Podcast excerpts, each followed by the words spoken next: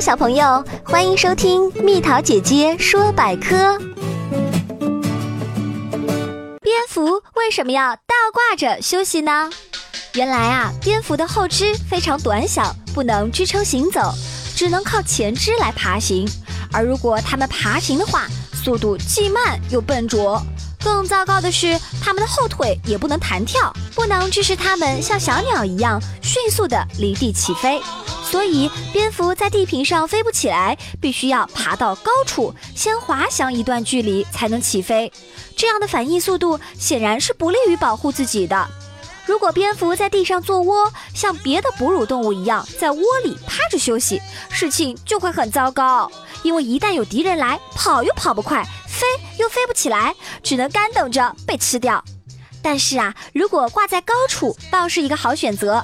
一来视野开阔了，二来一旦有个风吹草动，可以迅速起飞。还有，蝙蝠的皮肤是很敏感的，蹭到东西会很难受。倒挂着就不一样了，除了脚趾抓着东西，四周都是空气，也不用担心有什么东西划伤自己宝贵的翅膀喽。这就是为什么蝙蝠要倒挂着睡觉。